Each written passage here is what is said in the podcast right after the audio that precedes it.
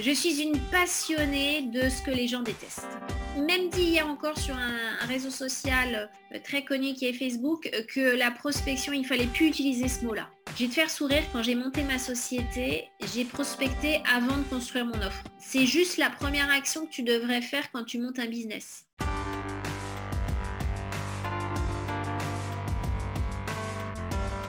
Les racines de la créativité le podcast qui s'adresse aux créateurs de contenu qui veulent développer leur créativité. Je suis Pascal Roby, auteur du livre Pas besoin d'être artiste pour devenir créatif. Bienvenue sur ce nouvel épisode. Salut à toi et bienvenue dans cette nouvelle interview des racines de la créativité. Aujourd'hui, on va encore une fois parler de vente et plus spécifiquement, on va parler de prospection. Mais d'abord, abonne-toi Racine de la créativité. Pour ça, bah, tu peux t'abonner sur toutes les plateformes, euh, donc euh, euh, pas, YouTube, pas YouTube, mais surtout Google Podcast, Apple Podcast, Spotify et même des plateformes improbables dont je ne sais même pas le nom, mais dont je sais le podcast est distribué. Ou sinon, le meilleur moyen, c'est de t'inscrire à un newsletter. Tu peux également mettre plusieurs étoiles, un pouce pour, bah, voilà, pour dire que tu aimes le contenu et puis tout simplement aussi pour remercier mon invité. Voilà, pour, tout simplement remercier mon invité, parce qu'aujourd'hui, je reçois Pamela Oudar-Barbet. Salut Pamela, comment tu vas? Eh ben, je vais très bien. Merci pour cette invitation. Je suis ravie euh, bah, d'être là et de pouvoir, euh, une fois de plus, euh, poursuivre, je dirais, nos échanges, Pascal. Ah ben, écoute, avec plaisir, avec plaisir. Déjà en off, voilà, on avait bien discuté, on avait quand même bien discuté c'était cool, vraiment c'était super top. Alors, c'est vrai que nous, on, voilà, on a un petit peu discuté, on a bien sympathisé, mais notre auditeur, là, il écoute, il dit, mais ok, bon, on connaît Pascal, on a l'habitude, mais c'est pas qui est Pamela. Mais qui est Pamela? Alors, qui est Pamela? Alors, j'ai envie de te donner euh, deux points. Le premier, c'est euh, Pamela est une passionnée. Alors, je ne vais pas parler à la troisième personne, hein, j'aime pas ça. Hein. Je suis une passionnée de ce que les gens détestent. C'est-à-dire le commercial, c'est-à-dire la prospection, même, dit hier encore sur un, réseau social euh, très connu qui est Facebook, que la prospection, il fallait plus utiliser ce mot-là. C'était pas possible de l'utiliser. Ah oui, dès qu'on parlait de prospection, euh, c'était désuet, euh, c'était plus d'actualité, il fallait plus employer ce mot-là. Donc en fait, ouais, je suis une passionnée par la prospection et je dirais pas la vente, mais plutôt l'art de se faire acheter. Et, et surtout, je suis passionnée par la relation humaine, je crois, et c'est ça qui fait que j'aime autant ce métier. Bon, bah écoute, super. De toute façon, bah, on, va, énormément en parler de toute façon pendant le podcast. Mais euh, ce que j'aime bien faire, c'est que bon, c'est vrai que j'aime bien remonter, on va dire, au niveau des racines, mais là au niveau de l'histoire. Donc ce que je vais te demander au départ, c'est euh, qu'est-ce qui t'a amené finalement dans le monde de la vente? Alors bah, c'est une histoire de famille. C'est souvent la famille, hein, l'enfance. Euh, moi j'ai été entourée de, de, grands-parents déjà qui étaient d'arrière-grands-parents, qui étaient euh, chefs d'entreprise à leur compte. Euh, après, de grands-parents qui me prenaient en vacances euh, et, qui finalement profitaient beaucoup de la vie parce qu'ils bossaient beaucoup. Ils étaient, ils étaient sur la route tout le temps, sur les routes de Bretagne en tant que VRP. Oh c'est un, vieux mot ça, hein, vendeur représentant placier. donc avec plusieurs cartes, donc plusieurs entreprises pour lesquelles ils travaillaient. Et après, j'étais entourée de mes parents, donc un père ingénieur commercial et une mère commerçante. Voilà. Donc, euh, je ne vais pas dire que je suis tombée dedans quand j'étais petite, parce que euh, j'étais une enfant extrêmement introvertie, très timide et très dans la retenue, mais j'observais beaucoup. Et, euh, et, en fait, la question s'est posée à un moment parce que j'aimais pas l'école. Je n'étais pas quelqu'un, j'avais pas de difficulté, mais j'aimais pas ça. En fait, comme j'étais très timide, euh, ça, ça me cassait les pieds d'être entre guillemets euh, exposée. Et donc, euh, du coup, j'aimais pas l'école pour, entre guillemets, la, vie en communauté. C'était pas trop mon truc. J'adorais la vie en communauté dans la nature, dans le cadre du scoutisme, mais pas du tout à l'école. Et au final, du coup, la question s'est posée, qu'est-ce que tu veux faire dans la vie? Donc très tôt, à l'âge de 15 ans, et j'ai dit avec beaucoup d'assurance commerciale. Et là, euh, mon père me regarde et me dit pour quelle raison? Bah, Je lui dis euh, pour la simple et bonne raison que je pense que plus on travaille, plus on gagne. Et, j'aime être récompensée à la hauteur euh, de mon travail. Donc c'est ma, on va dire, ma première motivation. Et je dis après, on verra. Et j'étais convaincue au fond de moi qu'il fallait être différente et qu'il fallait être différente des commerciaux qu'on pouvait croiser et de l'image qui s'en dégageait déjà et qu'il fallait être plutôt dans la retenue et dans l'observation et, finalement dans cette relation humaine que d'être dans cette relation, euh, on va dire, euh, extravertie, euh, très enjouée, très surfaite. Donc voilà, donc j'ai décidé de faire ça alors que quand tu me parlais, je devenais toute rouge, tu vois. C'est assez rigolo. Ouais, c'est en fait c'est assez marrant de où tu dis en fait j'aime pas être exposé et pourtant être commercial quand même c'est beaucoup s'exposer et notamment à beaucoup de refus au départ. Mmh.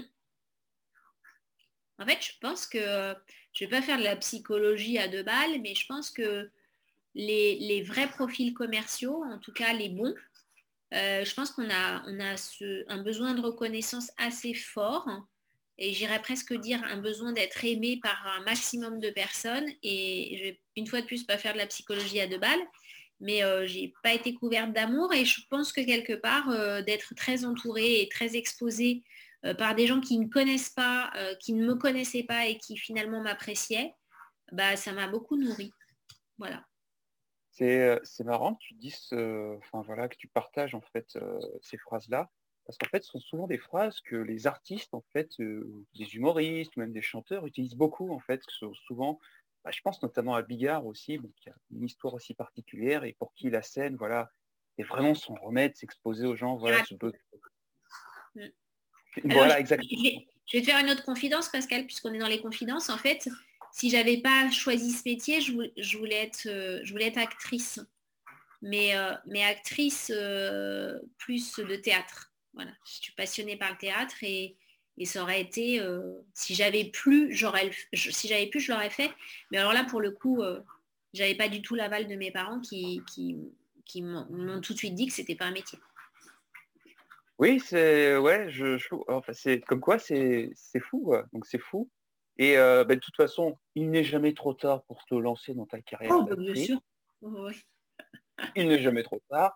et oui, il n'est jamais trop tard. Et puis bon, euh, enfin, aujourd'hui en plus, avec la vidéo en fait qui est ultra présente, notamment en visio, on en parlait justement en off, justement, bah, savoir bien regarder une caméra quand on est en visio ou même quand on fait, voilà, euh, donc, que ce soit en interview, que ce soit également quand on donne un webinaire ou, euh, ou, tout simplement quand on crée un contenu sur LinkedIn ou YouTube, bah, il y a quand même beaucoup de mise en scène et de théâtralité.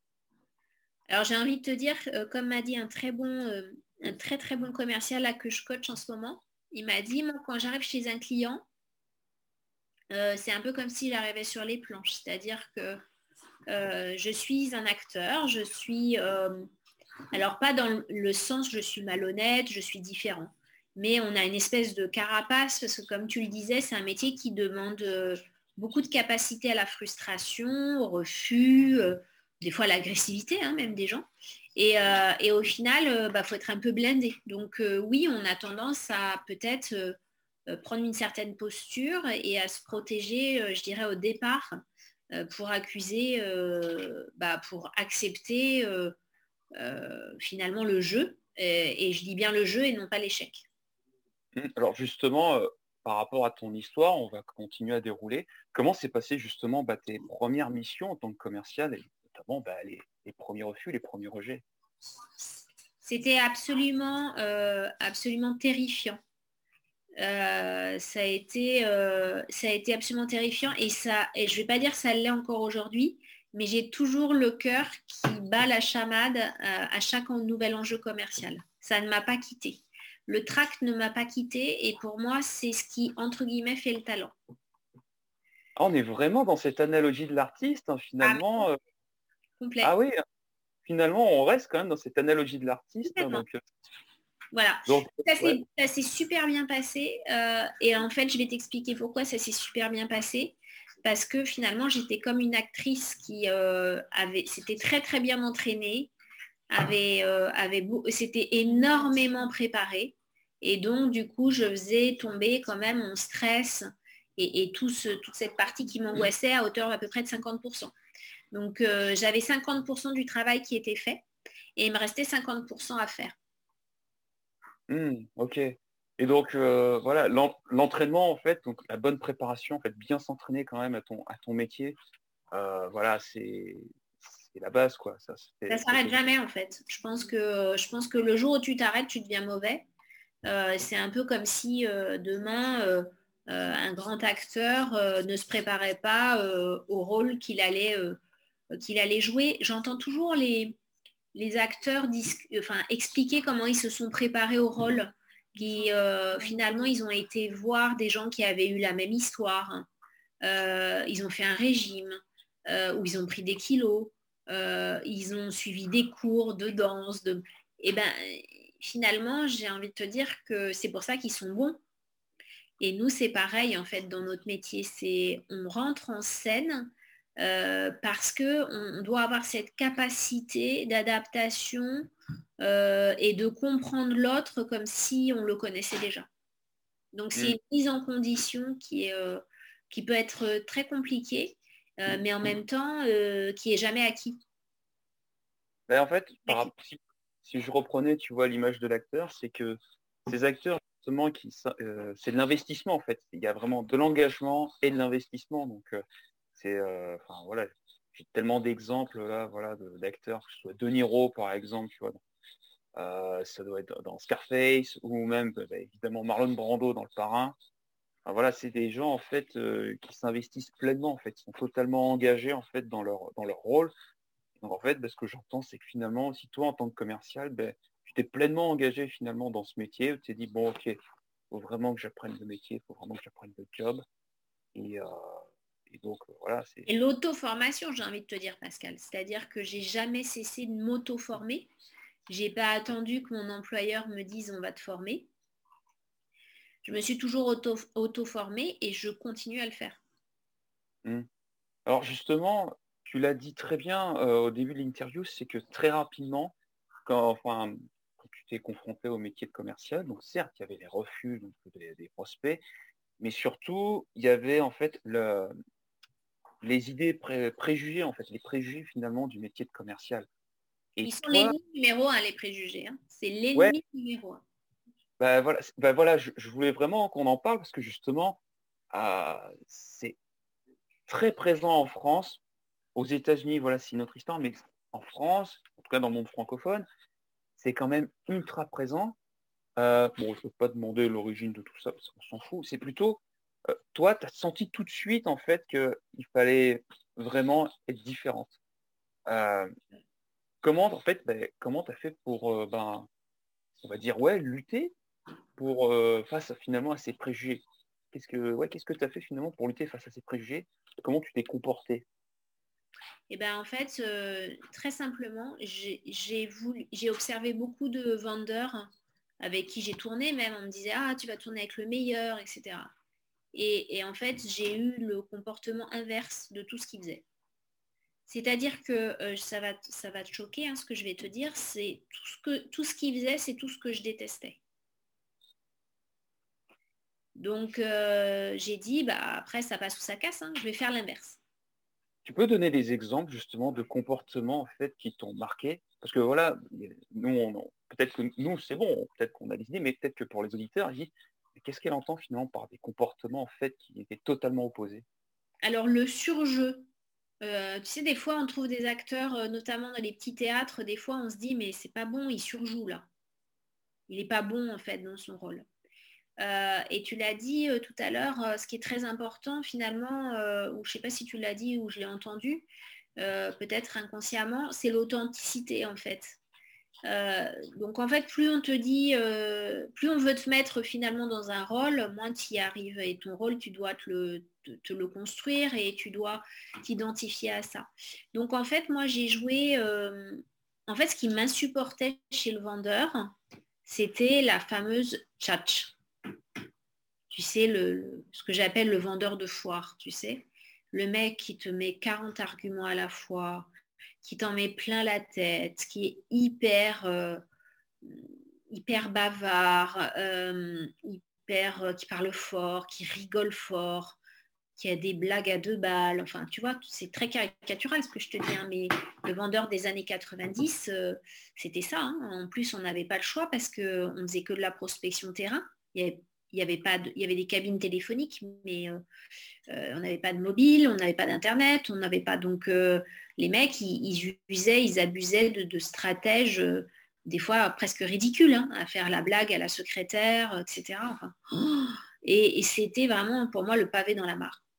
Donc en fait, je me suis mis dans une posture tout, autre et je me suis mis dans une posture de, euh, faire l'inverse de ce que je, que je détestais, mais, mais, au plus profond de moi. Moi, j'ai tourné avec des vendeurs, mais c'était insupportable. Je ne les supportais pas. Et alors justement, comment ça se passait quand toi, ben, tu adoptais, on va dire, ben, ton attitude, ton, euh, bah, ton authenticité, tes techniques à toi, et comment ça se passait finalement avec les autres commerciaux ben, qui finalement, eux, pratiquaient ce qui se faisait, quoi?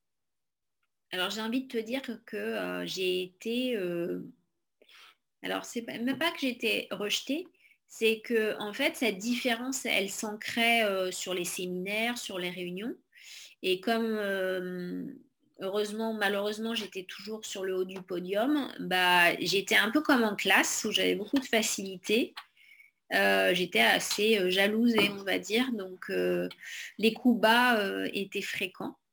Et pour autant, je pense que c'est ça aussi qui m'a poussé un moment à sortir du milieu de l'entrepreneuriat, enfin du milieu de l'entreprise et de me lancer dans l'entrepreneuriat. C'est que j'avais plus envie de ces rivalités et de ces coups bas. Alors attention, hein, ça, je ne veux pas dire que ça n'a pas changé, mais dans l'entrepreneuriat, on a d'autres découps bas. Hein. mais bon, c'est comme ça, ça fait partie de la vie. Et, tu, et en fait, tu te dis que c'est un peu quand même une histoire qui se répète, parce que tu vivais ça à l'école, tu vivais ça en tant que salarié et tu le revis en tant qu'entrepreneur. Mais bon, tu fais avec. Ouais, alors après ça, les cycles, bon, c'est une autre histoire. Donc, euh, je dis souvent que l'entrepreneuriat, c'est un peu le Far West. Hein, donc bon, euh, c'est ça. C'est un peu le Far West, hein. c'est un peu ça. Mais euh, en toute objectivité, euh, je pense que tout ça, ça te fait aussi grandir, que ça te blende. Et, euh, finalement, ça t'apprend à, surtout compter sur toi et, sur toi. Voilà. Oui, très clairement, très, clairement. Alors bon, donc aujourd'hui, donc tu t'es lancé dans, l'entrepreneuriat et donc aujourd'hui, ben, en fait, c'est ton activité principale. donc tu, enfin, en fait, tu faisais quoi en fait au départ? Tu coachais en fait des gens en fait, euh, d'autres commerciaux en fait sur la prospection? Déjà ah. en fait, c'est déjà ça? depuis, moi, je fais ça depuis l'âge de 23 ans. Je vais avoir 46 ans, donc ça fait 23 ans que je fais ça.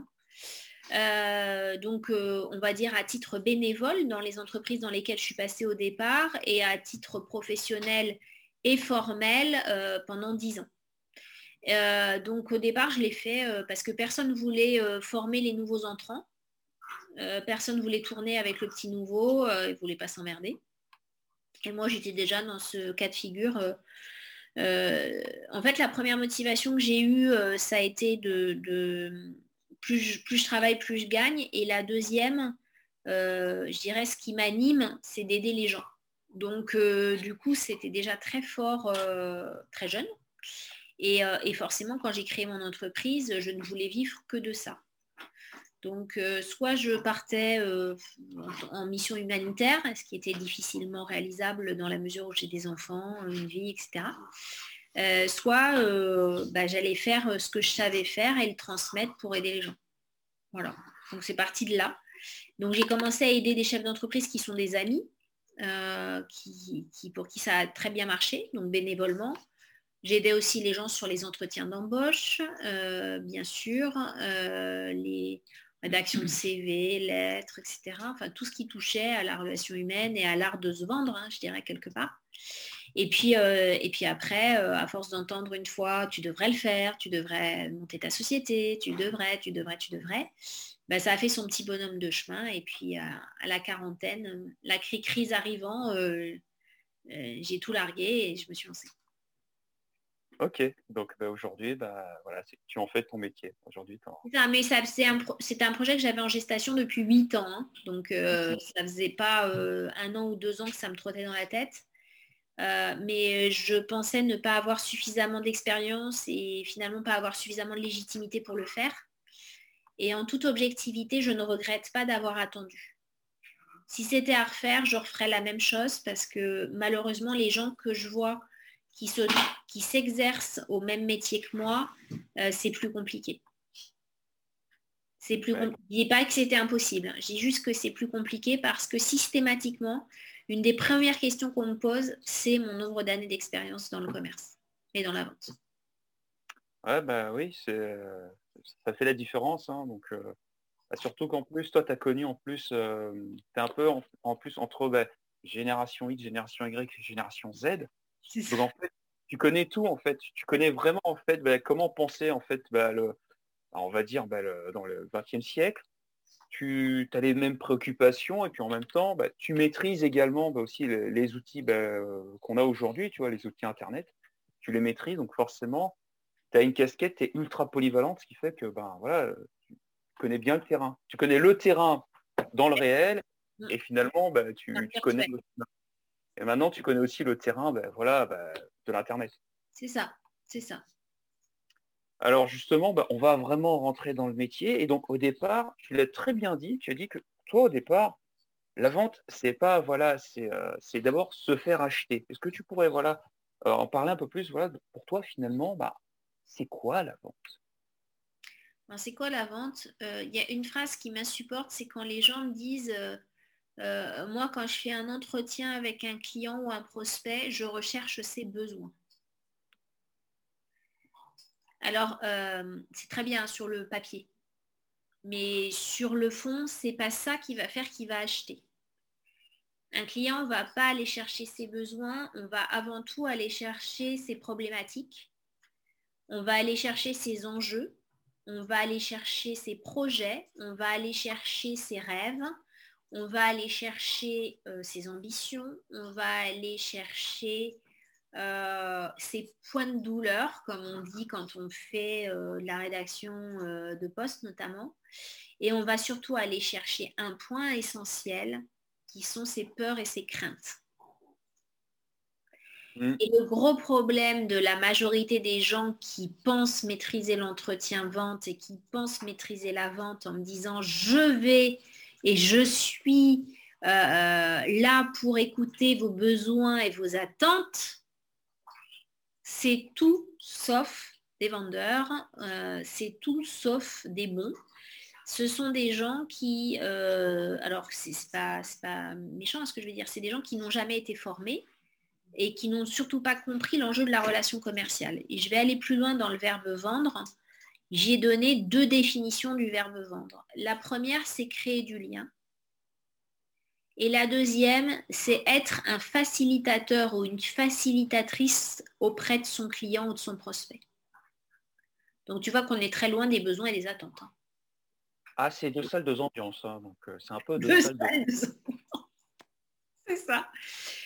Et quand je dis à mes clients, arrêtez de vouloir vendre des produits et des services pour répondre à des besoins et des attentes, mais soyez un apporteur de solutions pour répondre à des problématiques en facilitant finalement tout le process et toute la relation que vous allez pouvoir avoir avec votre client, vous n'aurez plus du tout la même posture. Et eh bien, à chaque fois qu'on me dit je suis un vendeur, je fais non, tu n'es pas un vendeur, tu es un facilitateur.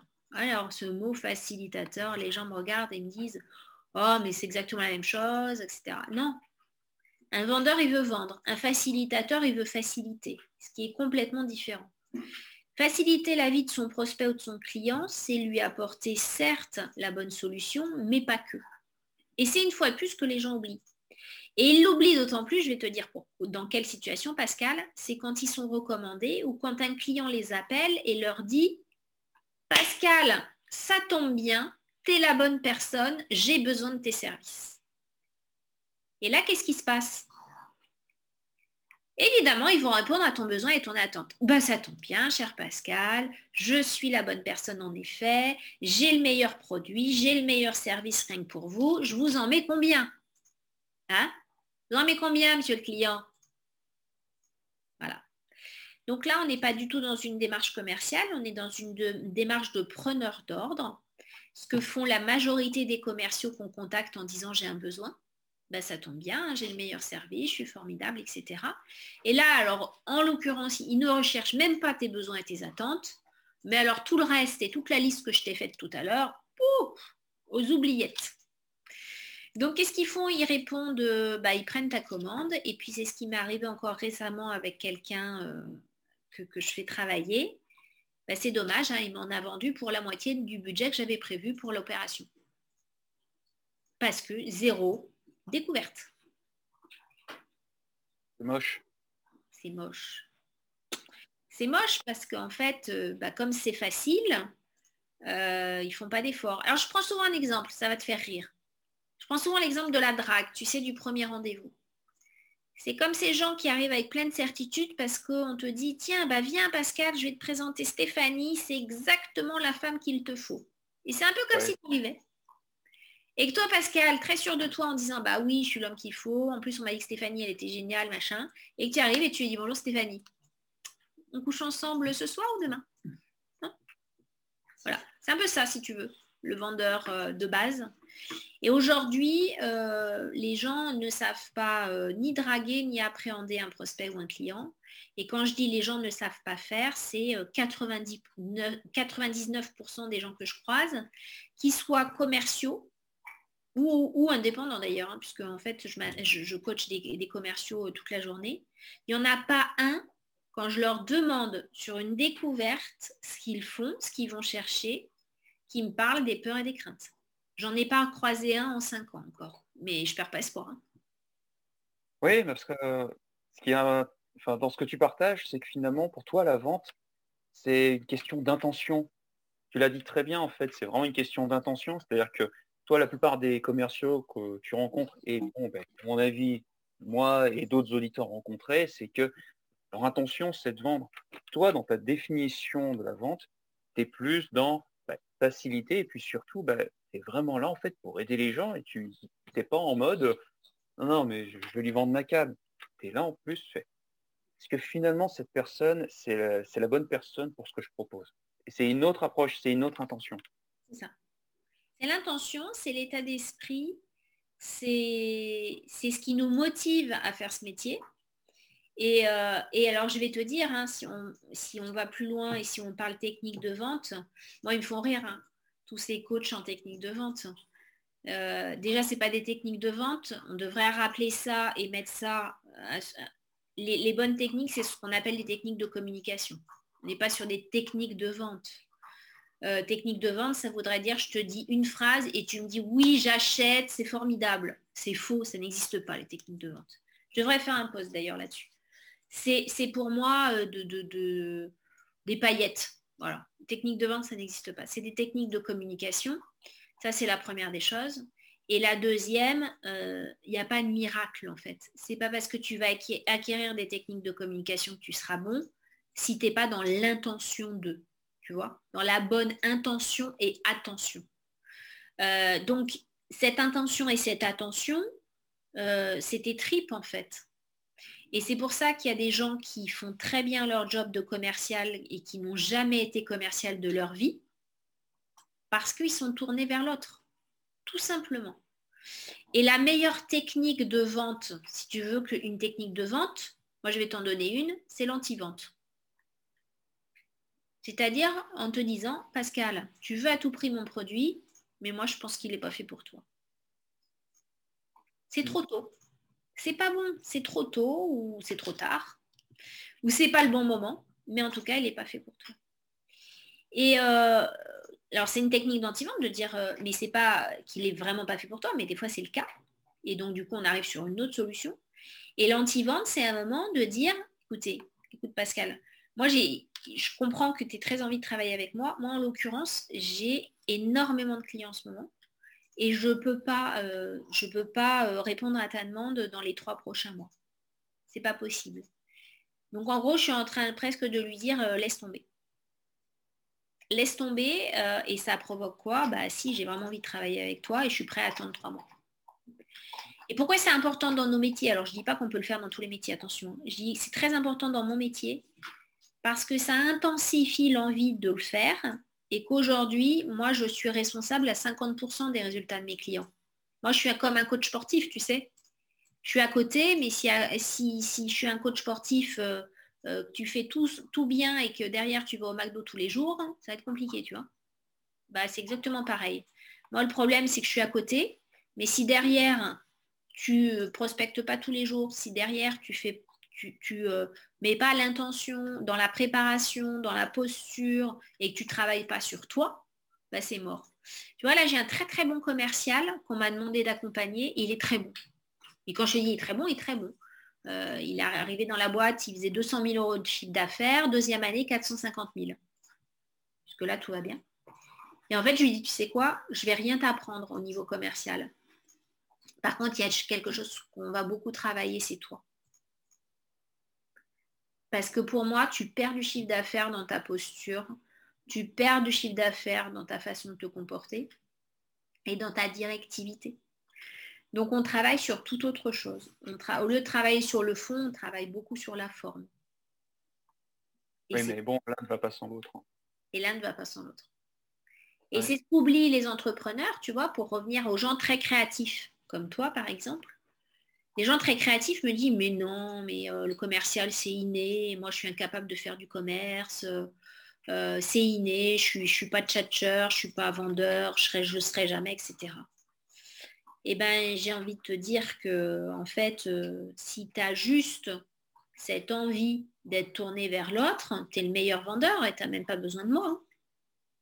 C'est juste un moment, donne-toi une règle, notamment sur LinkedIn, ne parle jamais de ton offre ne parle jamais de tes services et suscite l'intérêt d'eux. Hmm. Je retiens beaucoup, euh, j'aime beaucoup en fait quand tu dis que aujourd'hui, enfin finalement, ce n'est pas des techniques de vente qu'on apprend, mais c'est des techniques de communication. Parce qu'en fait, c'est très vrai. Euh, donc moi, comme je te l'expliquais en off, moi c'est vrai que je me suis formé à des techniques de communication, notamment en PNL. Et en fait, bah, tout ce que tu m'as partagé, en fait, toute ton expérience, ça m'a rappelé exactement tout ce que j'ai appris en fait en séminaire séminaire de PNL, les techniques de communication, l'écoute active, euh, voilà, savoir se synchroniser, euh, bien écouter finalement ce qui est dit et ce qui n'est pas dit non plus. Euh, voilà, donc ça c'est vrai que ça m'a ça m'a vraiment rappelé en fait tout ce que j'ai appris en fait en, en, développement personnel et en PNL notamment.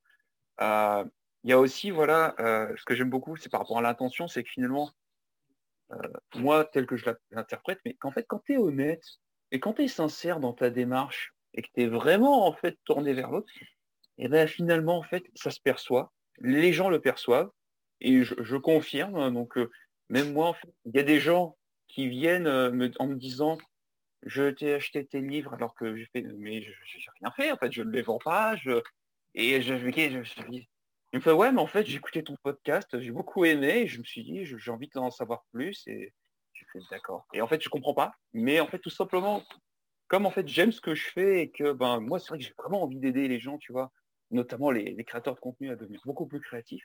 Et ben en fait ça se sent, ça se sent, soit et donc euh, voilà apparemment je, je génère des ventes sans le vouloir, mais parce que l'intention est là au départ les gens sont pas dupes, tu sais. Euh, je crois que les, gens n'ont jamais vu aussi clair. Et, euh, je, pense que euh, trop de paillettes, finalement, masquent trop de choses. Et, je, suis désolée, hein, je pense que si, j'ai des, si j'ai entre guillemets quelques confrères là qui m'écoutent, ils vont juste me détester parce que, parce que je vais un peu leur, leur faire une mauvaise pub. Ils mettent trop de poudre, trop de paillettes, trop de promesses. Euh, j'appelle ça les promesses en carton. Tu j'ai des, garçons moi à la maison et notamment un fils de 19 ans qui me dit tout le temps, ça c'est un truc en carton, tu sais. Bah, pour moi, ils ont des promesses en carton. Euh, quand je lis euh, sur certains profils, obtenez 10 à 20 rendez-vous qualifiés par mois, c'est complètement stupide. À qui ils vont donner 10 ou 20 rendez-vous? Qu'est-ce que tu vends? Quelle posture tu vas avoir derrière pour transformer, etc., etc. Il y a tellement de travail avant d'avoir ces 10 à 20 rendez-vous qualifiés. Quand je dis il y a tellement de travail sur soi avant d'apprendre leur technique, euh, leur technique à deux balles, euh, il, y a tellement, il y a tellement un travail important à faire sur soi, il y a tellement une, une envie de, faire les choses et surtout, surtout, de ne pas être dans une posture où on a une urgence alimentaire, entre guillemets. Et je pense que c'est ça l'erreur que commettent la majorité des entrepreneurs et, j'ai envie de leur dire, c'est n'attendez pas d'être dans la merde pour prospecter. Parce que c'est trop tard. Et vous serez dans une posture où vous aurez tellement la dalle qu'on vous, on l'entendra même au téléphone. Voilà, c'est ça. Donc le, commerce, il se fait avant même que votre offre, elle soit née.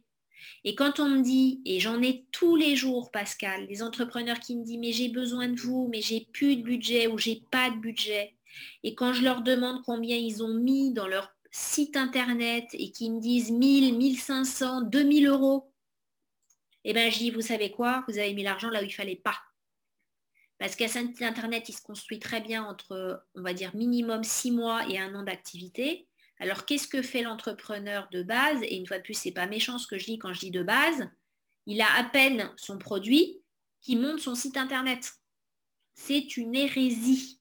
Alors, les vendeurs de sites internet, ils vont me détester aussi. C'est pas grave, je vais me faire plein d'ennemis aujourd'hui. Mais un site internet, c'est important. Mais un site internet, ça se fait quand on est mature et mûr dans son offre dans son positionnement et dans ses cibles. Alors que, je suis désolée, quand on vient de lancer sa toute nouvelle offre, on ne connaît pas son client idéal. On ne sait pas qui va être. Et pire encore, entre l'offre moi que j'avais créée au début et l'offre que j'ai aujourd'hui, je ne pas dire c'est jour et la nuit, mais j'ai gardé 20% euh, de ce que j'avais prévu de faire parce que, parce que le marché me demande autre chose, parce que mes clients sont finalement pas au niveau auquel je pensais, etc., etc. Et les opportunités de la vie. Il y a toute une partie que tu ne maîtrises pas. Donc, si vous avez 1000 ou 2000 euros à mettre quelque part, eh ben, mettez-le dans le commerce et arrêtez de le mettre sur un site Internet qui n'a pas pour objectif de vous amener des clients. Un site Internet, il a pour objectif de rassurer votre client mais si vous n'avez pas de clients à la base, ça va être compliqué de les rassurer. Voilà. Mm. C'est ce qui est un peu mon coup de gueule du jour. Tu peux? Non, mais tu peux. Enfin, je le, moi, je le valide. Je, dis souvent en fait que, enfin, moi en tant qu'auteur, mais ça marche aussi en tant que copywriter, je dis souvent par exemple qu'un poste, c'est une balle que tu envoies pour savoir si tu as touché le cœur de ta cible. C'est ça. C'est le meilleur moyen en fait de savoir si finalement en fait tu es bien positionné et en fait ce que tu proposes correspond finalement ben, aux attentes, aux enjeux et bah, tout ce que tu disais, au désir, en fait, à ce que veulent finalement euh, les gens à qui tu t'adresses. Et, euh, en fait, voilà, quand au départ, en fait, tu n'es pas sûr de ton positionnement, mais moi, c'est ce que je fais. Hein. Moi, quand je vois par rapport à où j'en étais il y a plus d'un an et là je suis, mais pareil, c'est le jour et la nuit. Parce que le positionnement, en fait, il enfin, tu dis pas, je me positionne ainsi et je bouge plus. Non, il évolue. Hein. Non, non, il, ah. Puis alors encore plus aujourd'hui, euh, ah avec euh, ce qu'on a vécu en confinement, euh, ton réajustement stratégique, marketing et commercial, c'est presque toutes les semaines. Hein. Ouais, non, mais très clairement. Et donc moi, je fais, le lien du positionnement, tu vois, avec ce que j'appelle en créativité l'alignement. je dis finalement, tu vois, enfin, c'est important de bien connaître ses forces, ses talents et ses facilités. Parce qu'après, quand tu veux te positionner, c'est plus intéressant de te positionner sur tes forces et tes facilités. Et après, ben, le positionnement, c'est un jeu de tir en fait, c'est un jeu essai-erreur, c'est une itération. Voilà. Donc, euh, c'est. Euh, non, moi, je te rejoins totalement. Je te rejoins vraiment totalement. Et euh, non, c'est bien, c'est bien. Et puis, tu par rapport aussi à ce que tu disais, non, mais j'ai vraiment besoin de vous. C'est ce côté détachement quand tu parles d'anti-vente, en fait, ce détachement, tu fais, non, mais je suis désolé, là, c'est pas possible. Tu peux pas le jouer quand tu es vraiment dans la dalle. Enfin, c'est, tu, peux, enfin, si tu es un très bon acteur, apparemment, j'ai l'impression que j'ai une bonne actrice en face de moi, donc peut-être que c'est plus facile. Mais moi, je sais personnellement que dans des situations, dans des situations où euh, je, bah voilà, où moi j'étais, on va dire, en galère. Quand tu es en galère, notamment dans mes années où je galérais notamment avec les filles, bah, étrangement, en fait, elles, elles, le sentent passer. En fait, euh, quand tu vas aborder une ravissante jeune femme, mais tu sens que toi, en fait, euh, tu es en galère, bah, étrangement, elles le sentent. Et ben les clients, c'est exactement la même chose. Un client, un client, en fait, il, même si tu dis rien, au niveau de ton énergie, au niveau de ton attitude, au niveau de ta voix, il le sent quand tu es en galère. Et complètement. Mais en fait, euh, il le sent, il l'entend. Et puis alors, euh, quand tu as la visio ou quand tu es en entretien, il le voit. Il le perçoit. Et pire encore, euh, l'indépendant ou même le commercial qui est en galère, souvent l'exprime. C'est-à-dire qu'il suffit que tu lui lances une perche et que tu lui dises c'est pas simple en ce moment. Ah c'est compliqué, c'est pour ça que j'aimerais vraiment travailler avec vous. Donc il pense que à travers la pitié, entre guillemets, il va, embarquer les gens. Et ben c'est l'effet inverse qui se passe. Parce qu'on se dit que s'il ne travaille pas, ça veut dire qu'il n'est pas bon, etc., etc. Donc il y a, euh, j'en parlais aujourd'hui en coaching, c'est le petit vélo qui se met en route euh, de la part de ton interlocuteur et qui commence à se dire non, je vais pas bosser avec lui, ça a l'air d'être un galérien. Si c'est un galérien, si c'est un galérien, ça va être compliqué, etc., etc. Ouais, c'est une boucle infernale en fait. C'est euh, tu commences à te lancer et puis en fait euh, le vélo, ben, hop, il est parti et puis il fait ses tours, il fait ses tours et puis ben, il prend tout dans son passage. Quoi. Donc euh, ouais, ouais, c'est euh, ouais, c'est passionnant. Enfin voilà, c'est passionnant en fait ce, dont on parle parce qu'en fait c'est ultra important. C'est on est vraiment dans le cœur de la vente. On en parlait en off, ce que j'appelle moi, ben, je lisais dernièrement la loi 2080. Et, et c'est vraiment ça. On est vraiment en fait dans cette logique 2080 où finalement, bah, finalement, en bossant, en fait, pas grand-chose. Mais les trucs de fond, c'est ça qui va ensuite donner euh, les 80% de résultats. Exactement. Et je pense que ce qui est, important, c'est euh, euh, de bien te connaître et, c'est aussi de comprendre vraiment que chaque client est différent. Et que ce que tu as fait qui marche avec Pascal ne va pas marcher avec Pamela et vice-versa. Donc arrêtez, euh, moi quand j'entends quelqu'un me dire non mais bon, moi je maîtrise à fond, euh, j'utilise toujours les mêmes arguments et ça fait mouche, etc. Eh bien déjà c'est pas bon. C'est pas bon, t'es à côté, t'es à côté. C'est comme quelqu'un qui te dirait aujourd'hui, Pascal, euh, je fais les mêmes publications sur Facebook et sur LinkedIn. C'est à peu près pareil, tu vois. Ben non, tu pourras jamais faire la même chose. Et l'erreur que commettent aussi beaucoup de gens, c'est que soit ils sont obsédés par la prospection et donc ils sont tout le temps dans la difficulté et ils oublient de fidéliser leurs clients. Et encore un autre cas, c'est que non seulement, et ceux qui fidélisent et qui ne développent pas, pensent que c'est du tout cuit. Combien j'entends de personnes qui me disent Ah non, mais c'est un client, je le connais depuis 10 ans, hein. tu sais, je suis sûre que je vais lui vendre, hein. qui ne se prépare pas, il n'y a pas d'enjeu, il n'y a pas de découverte, et on devient, ce qu'on a dit tout à l'heure, un preneur d'ordre. Et finalement, bah, on vend un quart de ce qu'on aurait pu vendre parce que, euh, tu comprends, on se connaît, machin. Donc, on ne fait absolument pas le job. Aujourd'hui, je dis à des clients, des fois, c'est parfois plus difficile d'aller renouveler un client, d'aller le développer, que d'aller en chercher un nouveau. Ah, c'est marrant parce que souvent, on te dit que justement, c'est totalement l'inverse. Mais bon, apparemment, c'est ça, fait partie de ton ADN où tu dis, non, mais enfin, moi, c'est vrai que souvent on dit, non, mais c'est quand même beaucoup plus simple quand même de, vendre en fait un nouveau produit à un client que tu as déjà que d'en trouver un autre. Et toi, finalement, tu me dis, ah non, non, non, mais finalement, aujourd'hui, c'est peut-être beaucoup plus simple d'en trouver un nouveau que, que dans que dans Je vais te dire pourquoi. Je vais te dire pourquoi. Parce qu'en fait, quand tu vends déjà un client, il y a déjà ce qu'on appelle l'affect. C'est-à-dire qu'il y a un lien qui s'est créé et il y a l'affect qui vient s'en mêler. Et j'ai envie de te dire, c'est le bordel. Pourquoi? Parce que quand il y a de l'affect, il y a souvent le tutoiement, il y a souvent une liberté et une facilité à dire Oh non, Pascal, écoute, bon, me casse pas les pieds avec ton truc là en ce moment, j'ai d'autres choses à faire.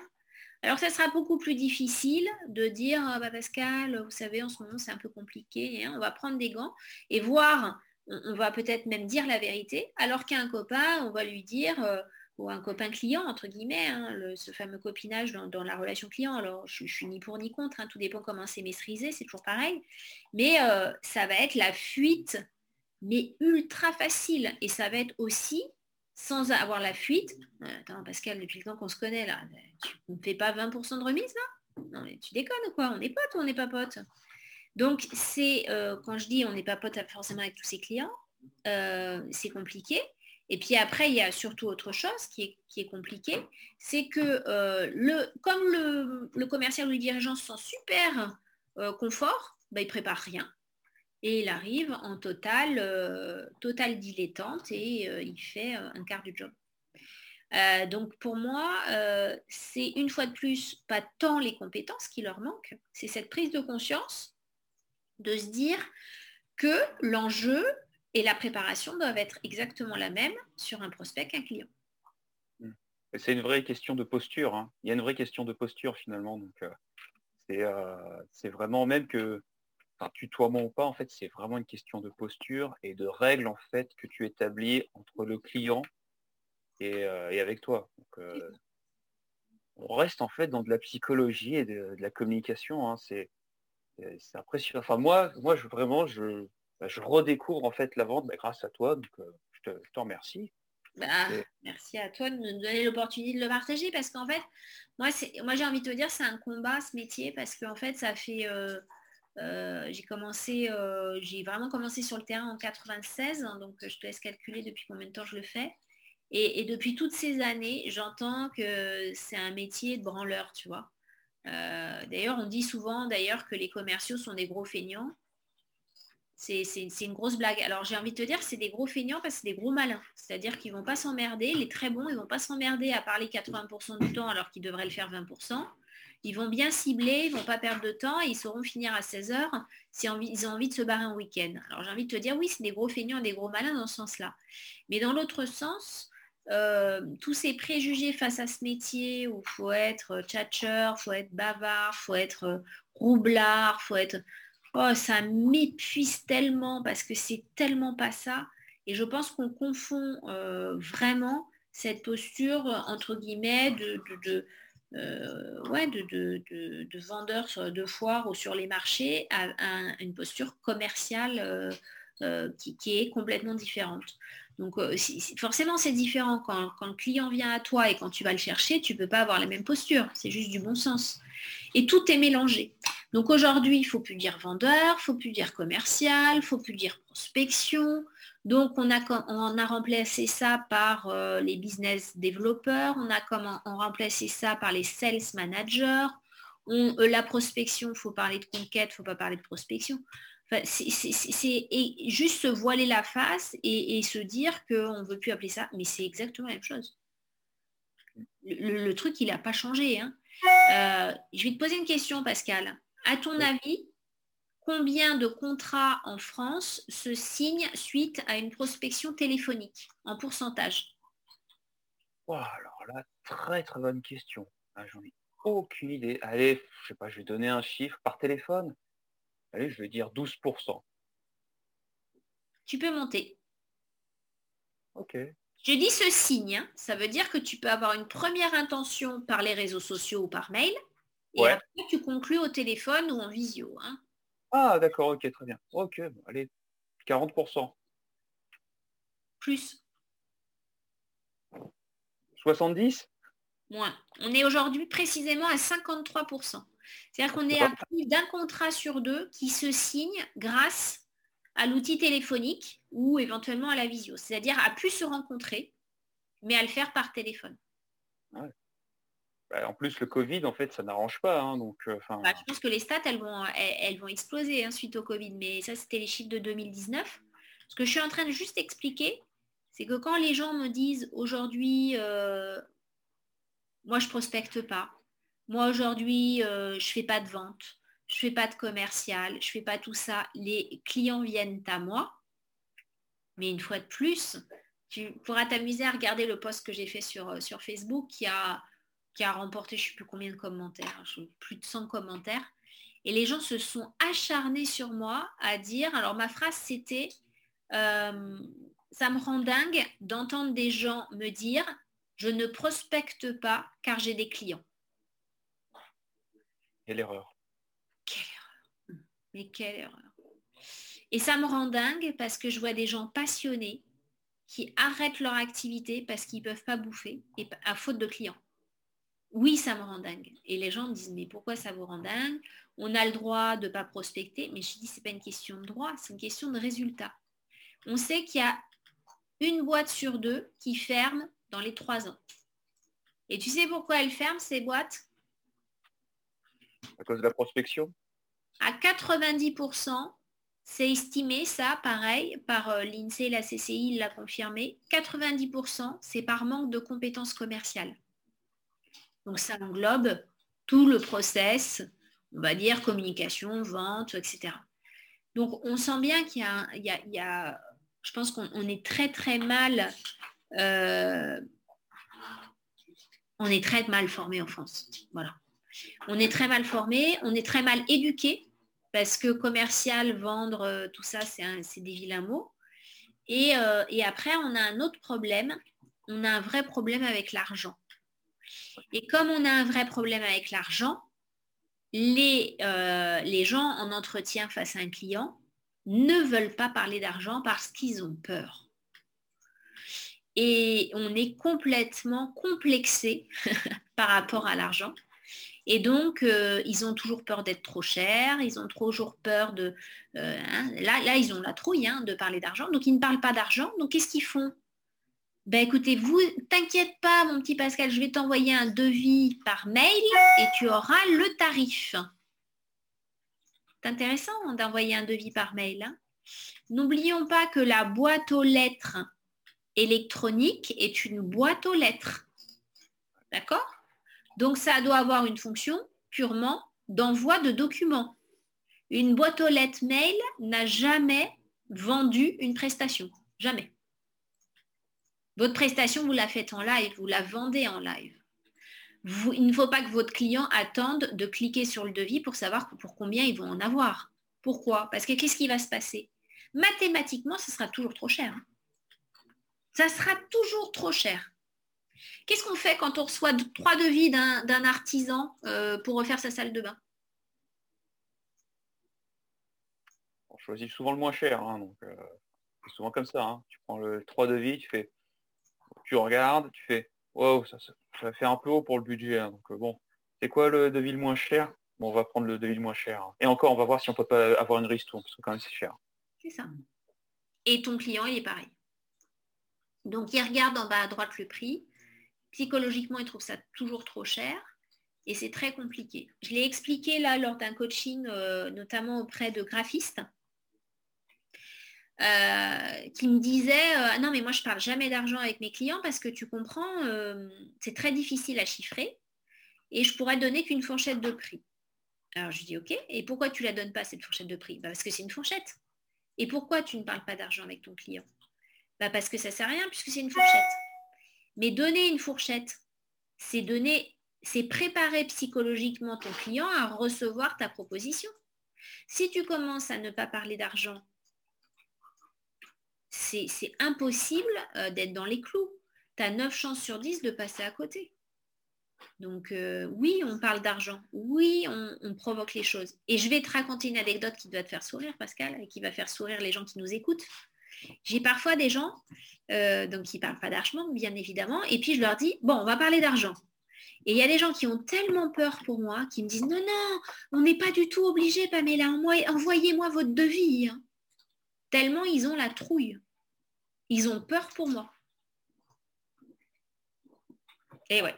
C'est la France, C'est-à-dire qu'on ne peut pas parler d'argent, on ne peut pas parler de budget, on peut pas parler de chiffre d'affaires. Je me rappelle quand j'ai démarré dans l'entrepreneuriat, je parlais de chiffre d'affaires des fois avec les entrepreneurs que je croisais. Et il m'est revenu à, mes oreilles en me disant Oh, tu te rends compte, elle parle de son chiffre d'affaires. Mais un chiffre d'affaires, c'est pas ce qui te revient dans la poche en fait. Tu peux parler de chiffre d'affaires. Et bien même ça, ça effraie les gens. Il ne faut pas parler de chiffre d'affaires, il ne faut pas parler de marge, il ne faut pas parler de, euh, ses tarifs, il faut garder les choses confidentielles et surtout pas indiquer des, tarifs sur son site internet, etc. Mais c'est quoi en fait ce pays? Un moment, appelons un chat un chat.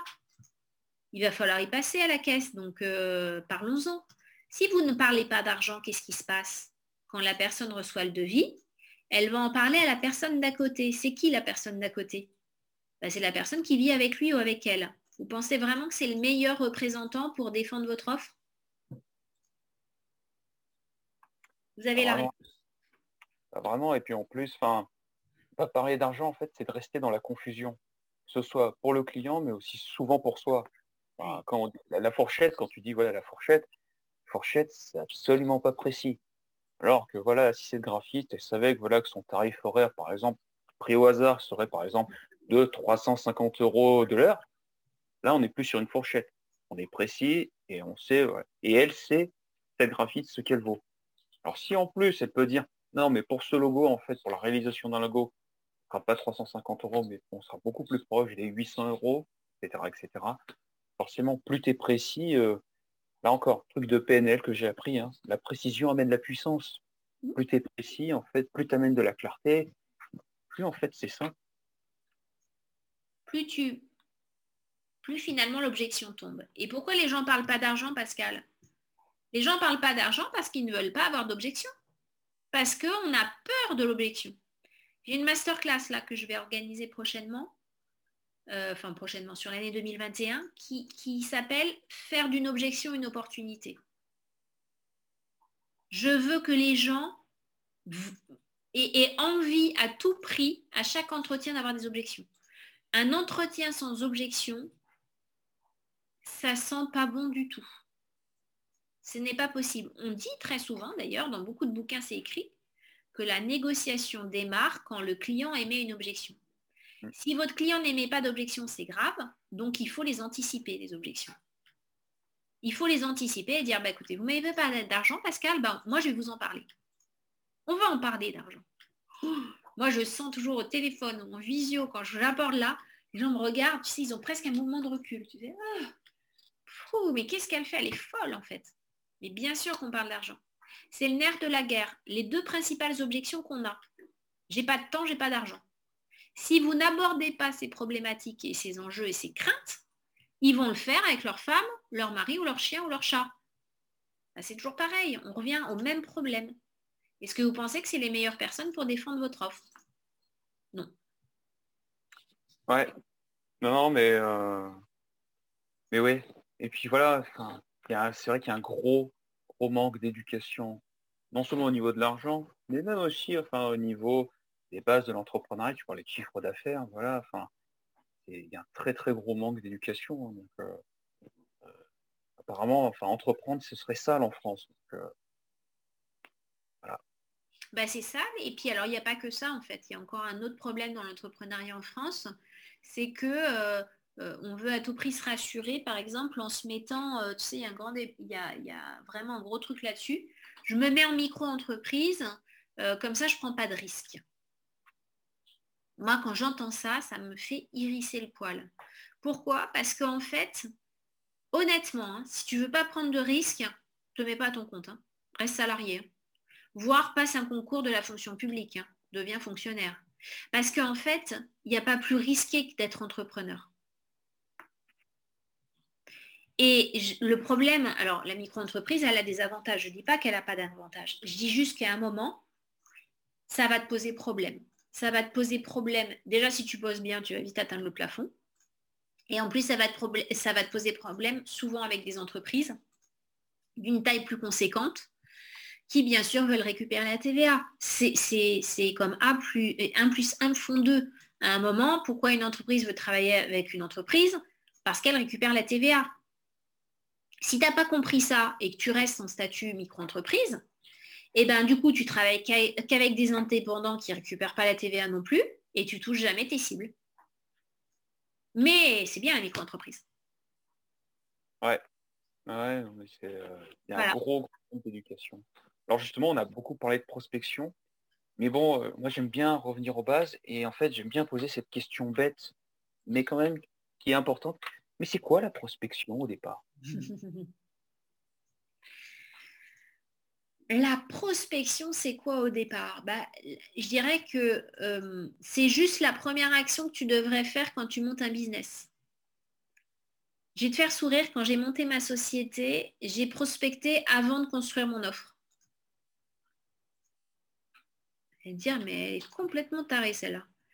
C'est-à-dire, j'ai rencontré mes premiers clients et j'avais pas d'offre. Je savais juste que je fallait faire du coaching commercial. Donc ma première cliente, euh, je la rencontre dans un réseau, dans un déjeuner exactement de, femmes chefs d'entreprise.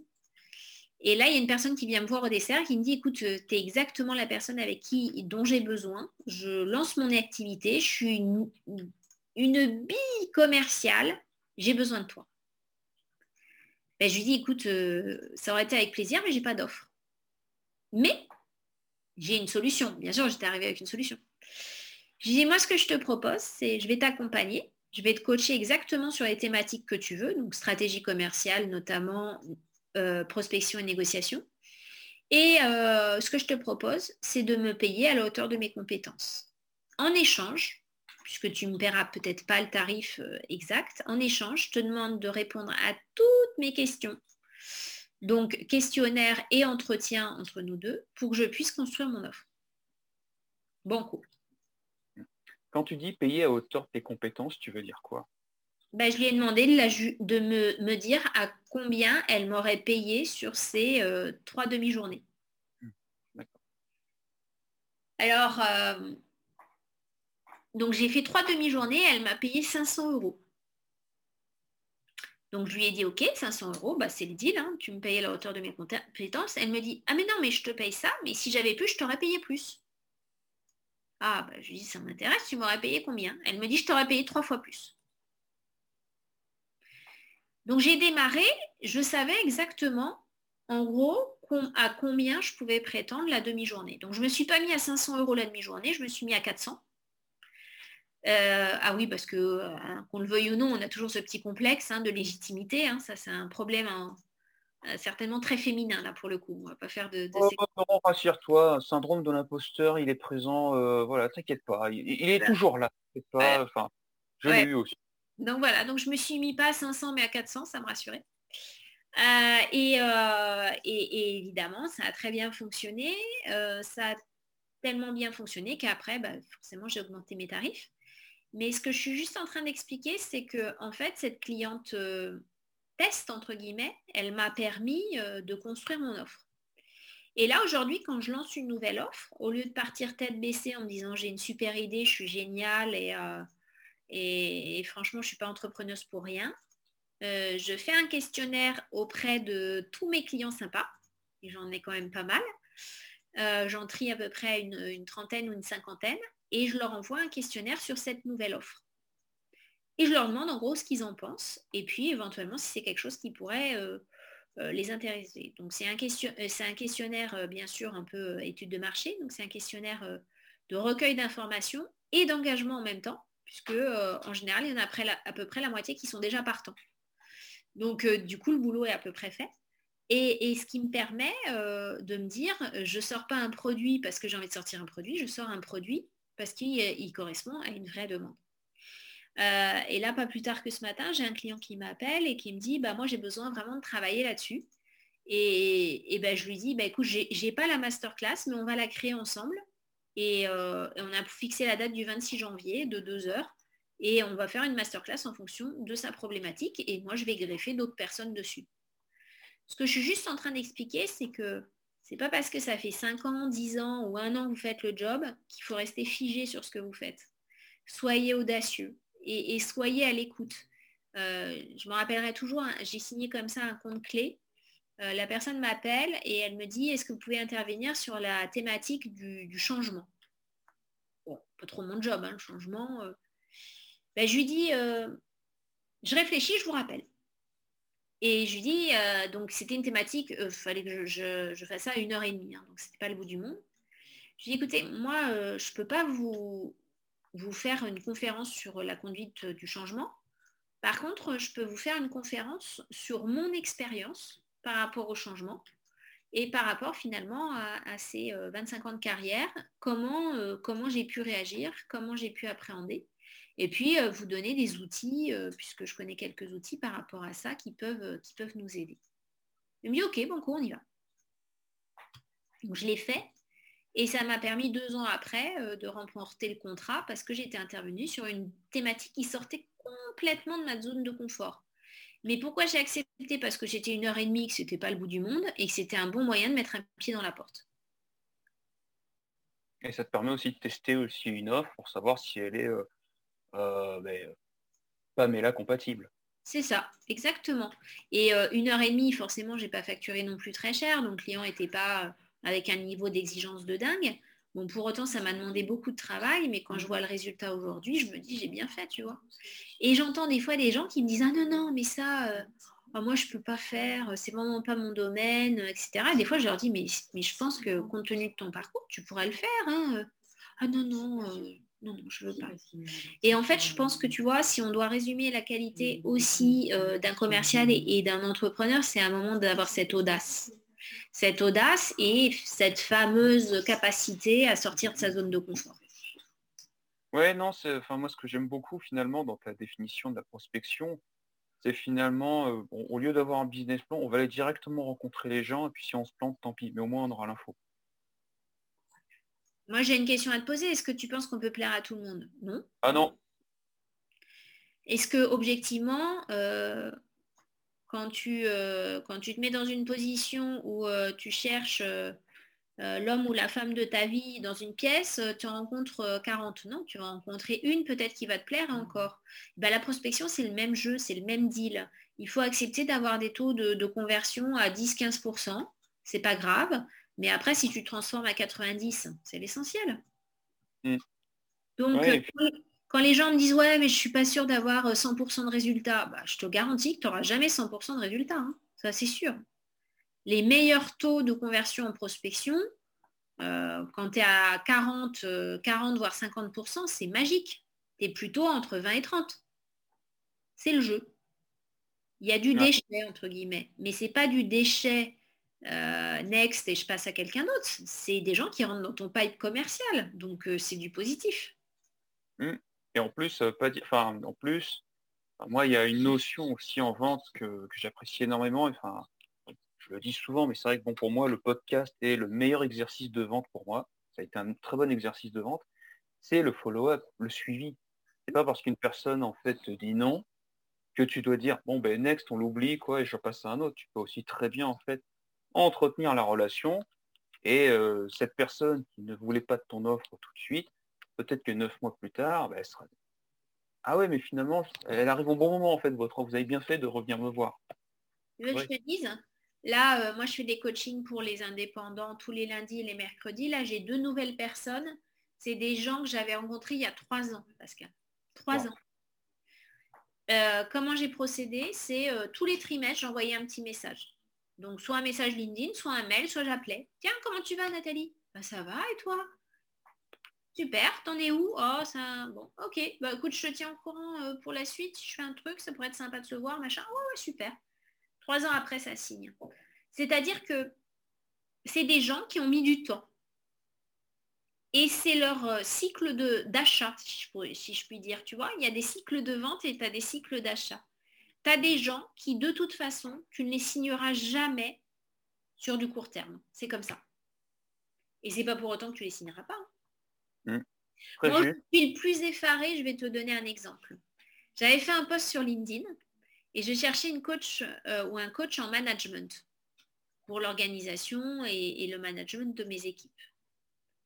Je te mens pas, j'ai dû recevoir à peu près une trentaine de mails, messages LinkedIn euh, euh, confondus de coachs qui sont qui m'envoyaient quasiment leur CV. Sur les 30, il y a une personne qui m'a demandé un entretien téléphonique pour me dire bah, je serais peut-être la bonne personne, mais je préfère en savoir plus sur vous avant de démarrer. D'accord? Au final, ça ne s'est pas fait parce qu'elle était trop loin et que je voulais avoir quelqu'un en présentiel.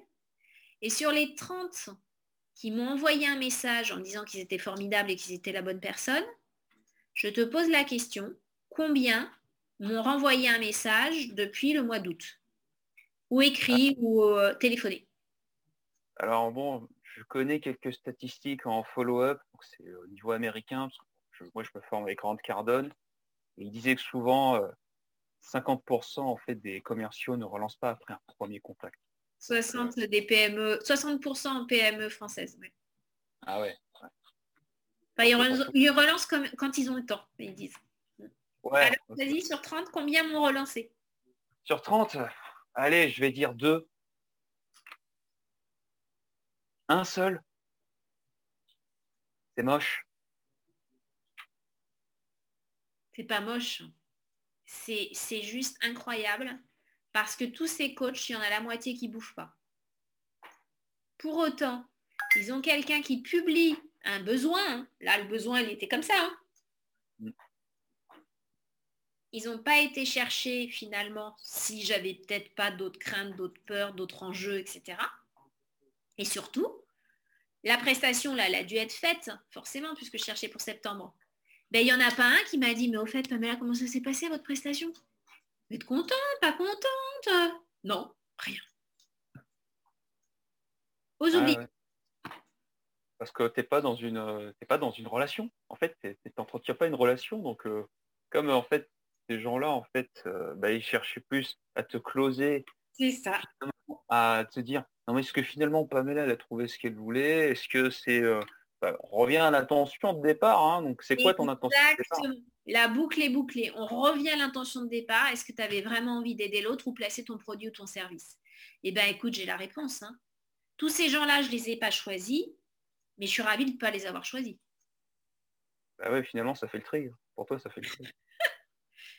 Et ouais, voilà, on en est. Donc, euh, si tu veux, euh, euh, ce qui m'effraie le plus, c'est que ce sont des gens qui sont censés être tournés vers l'humain, puisque ce sont des coachs certifiés. Alors, t'imagines les, autres qui ne sont pas tournés vers l'humain, alors là, c'est la jungle. Oula, oui. je ne dirais rien parce que j'ai bien traîné dans le milieu du coaching, donc euh, je, je dirais rien, mais j'en pense pas moins. J'en pense pas moins. Donc, euh, ouais. Et donc je partageais mon anecdote moi en termes de suivi et de relance. Euh, moi, il y a une de mes invitées, donc Sabrina, Sabrina Rosadoni, que j'ai contactée au mois de novembre 2019 et dont je n'ai fait une interview qu'au mois d'août 2020.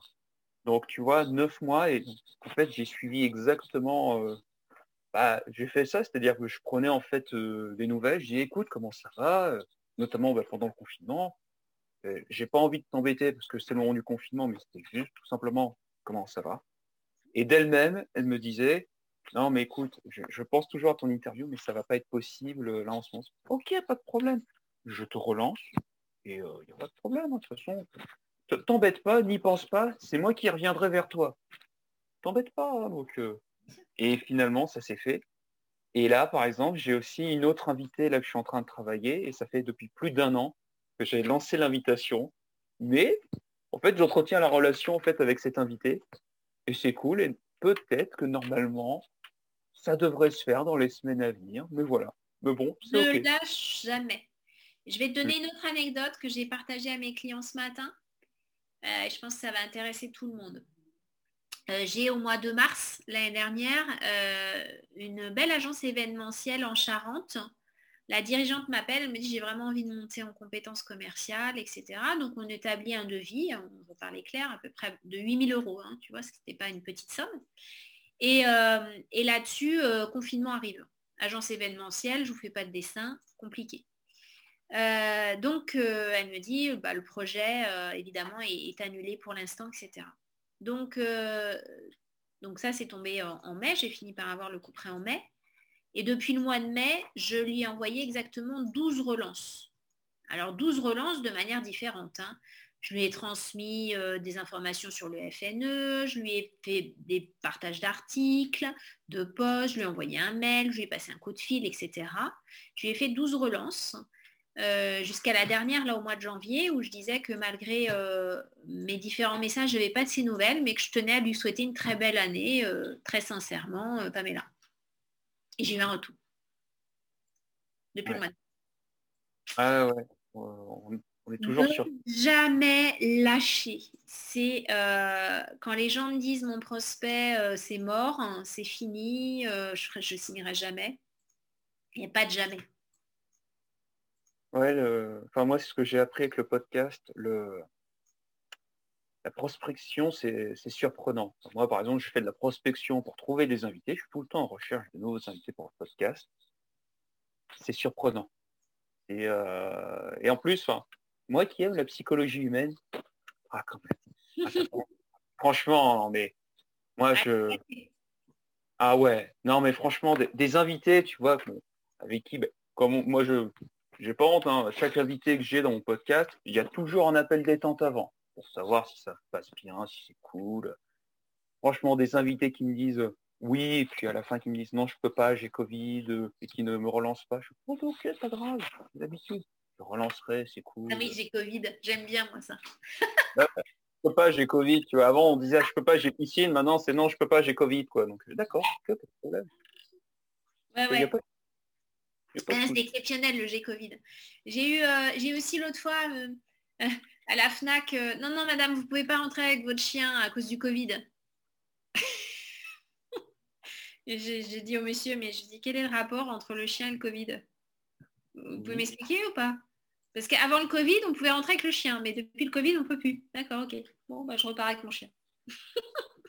ah, il y, y, a des gens qui sont étranges. Hein. Donc, il y, a vraiment des gens qui sont, qui sont étranges.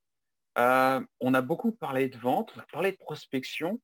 J'aimerais bien maintenant ben, qu'on parle un peu de créativité, parce que quand même, on est dans un podcast quand même qui parle de créativité. Quand même, hein, donc euh, alors justement, euh, pour toi, c'est quoi la créativité?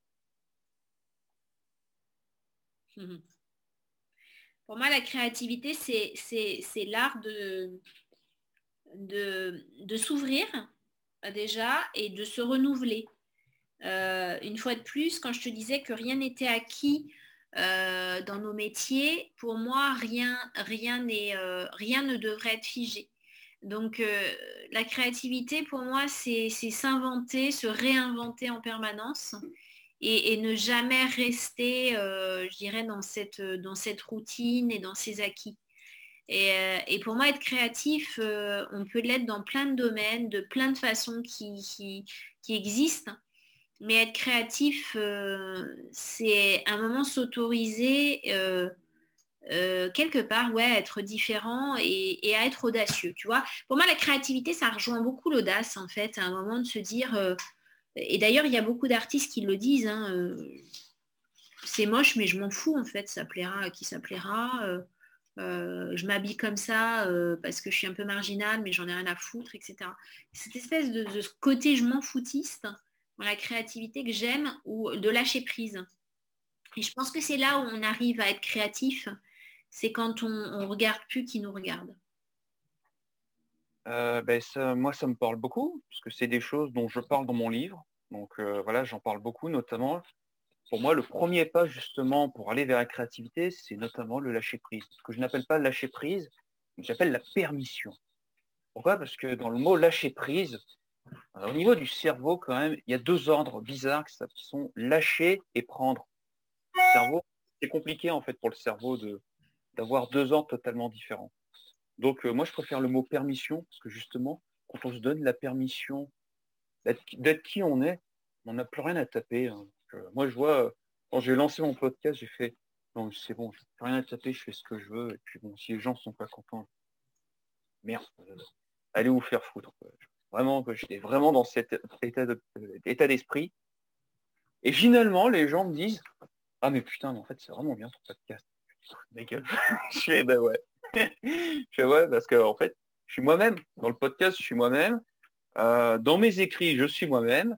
Et euh, même mes invités me disent oh, mais c'est bizarre. Même quand tu es en off, ben, c'est le même Pascal qu'on écoute dans le podcast. Ça me rassure, hein, donc euh, c'est un peu embêtant quand même. Hein, donc donc oui, ça me parle beaucoup en fait que bah, en fait, pour devenir créatif, ah, en fait, juste donner la permission d'être soi, c'est pas mal quand même. Et avoir l'audace aussi d'être soi. Euh, S'autoriser en fait. Tu sais, je pense que je pense que il y avait quelqu'un qui parlait de ça, je sais plus qui parlait de ça l'autre fois à la radio, et qui disait en fait euh, tout, tout, ce manque de créativité, tout ce manque d'audace, toutes ces croyances limitantes que l'on a proviennent de notre éducation et euh, du système scolaire dans lequel on a grandi. Euh, et, c'est tellement, mais tellement vrai. Euh, l'école nous a juste permis, en tout cas moi je fais partie de cette génération, de se la fermer, de dire toi t'es bon, toi t'es mauvais, d'être en permanence humilié et rabaissé. Et, franchement, ça ne nous construit pas bien. Ah bon, ben, l'école, ça, bon, un peu parce que bon, eh ouais. Ah ouais. C'est moche. Hein. Ouais, pareil, c'est moche. Je renvoie au podcast que j'ai fait avec Céline Guerrero sur euh, l'enseignement Montessori. Voilà, donc ah elle, est enseignante Montessori et donc euh, voilà, donc à son niveau aussi, tu vois, elle a, fait un peu, tu vois, comme avec comme Céline Alvarez, tu vois, justement, elle a enseigné, tu vois, les principes Montessori, donc elle faisait des divisions à cinq chiffres, tu vois, des enfants de 4-5 ans, pareil. Et enfin voilà, il dit, mais attends, c'est-à-dire qu'à 4-5 ans, j'aurais été capable de faire des divisions à 5 chiffres, même des fractions et des pourcentages. Ah ouais. Là, quand même, tu dis, ah ouais, on aurait pas un peu menti, en fait. Euh, ça, aurait, pu être plus cool, l'école, quoi. Surtout, en plus, la manière dont ils apprennent ça, en fait, c'est trop bien, quoi. Je fais, mais il y a même des parents et des adultes qui, à mon avis, apprendraient des trucs, même avec euh, l'enseignement Montessori. Hein, je suis certain. Hein. Oui. C'est juste un moment, si tu pars juste sur la stat de capacité d'intention et de concentration d'un adulte ou d'un enfant, comment on peut les enfermer pendant 7 heures dans une école? Rien que ça, tu vois. Rien que ça, la messe est dite, en fait. Euh, en France, je pense qu'on a, un système éducatif euh, qui n'a jamais, jamais été remis en question, euh, qui est toujours aussi pourri, euh, et, moi, ça me scandalise parce que je fais partie de ces gens qui ont détesté l'école et pas pour de mauvaises raisons, parce que j'étais bonne élève. J'ai détesté l'école parce que j'ai détesté le rythme et la façon dont j'ai été considérée et humiliée, parce qu'on était humiliés, hein. Mais vraiment, quand tu vois que les profs commençaient par le... Allez, on commence par les plus mauvais, tu sais, et qu'on te balançait ta copie en disant que tu étais toujours aussi nul, mais putain, ton estime de soi, euh, c'est même pas qu'elle en prend un coup, c'est que tu es marqué à vie en fait. Tu peux pas faire construire des enfants euh, et des jeunes adolescents dans, ce, système. Moi, je sais pas si tu te rends compte, j'ai un fils de 19 ans. Je vais vous raconter juste une anecdote très rapide qui va peut-être pas vous passionner, mais c'est pour vous dire à quel point c'est une cata. Et en créativité, il y a vraiment de quoi à faire à faire dans l'éducation nationale en grande section de maternelle, non, moyenne section de maternelle, on m'a dit, vous savez, vous n'en ferez rien de votre fils. C'est un incapable. C'est bien pour les professionnels hein, de l'éducation, c'est bien ça. Oui, ça fait avancer le public en plus, hein, parce que quand le gamin il a 3 ans, euh, j'ai dit, bah, putain, vous avez une sacrée boule de cristal, vous. Hein. Waouh, je vous félicite. Voilà. Aujourd'hui, euh, il est en BTS euh, comme n'importe qui et il fait le job comme n'importe qui. Donc, euh, si j'avais écouté l'éducation nationale, je l'aurais mis en centre spécialisé et je l'aurais sorti de l'école. Extraordinaire. Donc, c'est pour, dire à quel point euh, on est complètement largué en France sur l'éducation et ça fait des conséquences incroyables sur la créativité, pour revenir sur la créativité, sur l'audace, sur ses croyances limitantes et surtout sur l'entrepreneuriat.